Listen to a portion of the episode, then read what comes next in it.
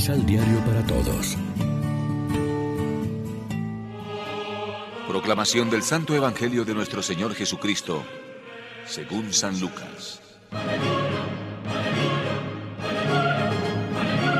En ese momento, se presentaron algunos y le contaron a Jesús lo que había pasado con los Galileos, a quienes Pilato había dado muerte en el templo, mezclando su sangre con la de sus sacrificios.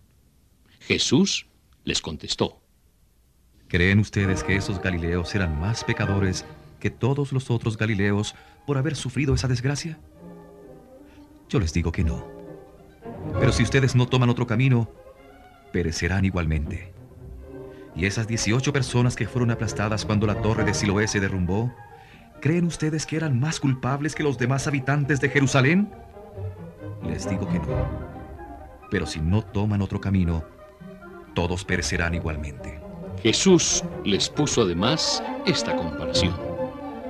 Un hombre tenía una higuera que crecía en medio de su viña. Fue a buscar higos, pero no los halló. Dijo entonces al viñador, mira, hace tres años que vengo a buscar higos a esta higuera, pero no encuentro nada. Córtala, pues no sirve más que para agotar la tierra. Pero él contestó, patrón, déjala un año más. Así tendré tiempo para cavarle alrededor y echarle abono. Puede ser que así dé frutos en adelante. Si no, la cortarás. Lección Divina Hoy es sábado 23 de octubre y a esta hora, como siempre, nos alimentamos con el pan de la palabra. Dos hechos de la vida son interpretados aquí por Cristo, sacando de ellos una lección para el camino de fe de sus seguidores. Se pueden considerar como ejemplos prácticos de la invitación que nos hacía ayer a saber interpretar los signos de los tiempos Jesús no aprueba ni condena la conducta de Pilato, ni quiere admitir que el accidente fuera un castigo de Dios por los pecados de aquellas personas. Lo que sí saca como consecuencia es que, dado lo caducos y frágiles que somos, todos tenemos que convertirnos para que así la muerte, sea cuando sea, nos encuentre preparados. ¿Cuántas veces como consecuencia de enfermedades imprevistas o de accidentes o de cataclismos naturales experimentamos dolorosamente la pérdida de personas cercanas a nosotros? La lectura cristiana que debemos hacer de estos hechos no es ni fatalista ni de rebelión contra Dios. La muerte es un misterio y no es Dios quien la manda como castigo de los pecados ni la permite a pesar de su bondad.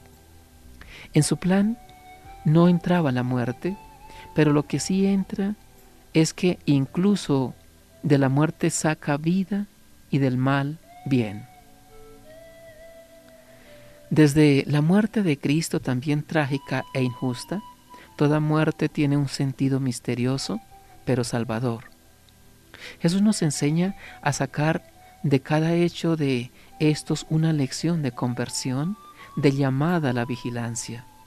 Somos frágiles, nuestra vida pende de un hilo. Tengamos siempre las cosas en regla, bien orientada nuestra vida, para que no nos sorprenda la muerte, que vendrá como un ladrón con la casa en desorden. Reflexionemos. ¿Es Cristo el parámetro para medir la gravedad de los acontecimientos destructores y para decidirnos a la conversión? ¿Nos arrepentimos del mal del que también somos corresponsables? Oremos juntos. Dios del cielo, paciente y bondadoso, en tus manos ponemos nuestras dificultades. Danos fortaleza para salir adelante. No permita, Señor, que nos alejemos de tu amor. Amén. María, Reina de los Apóstoles, ruega por nosotros.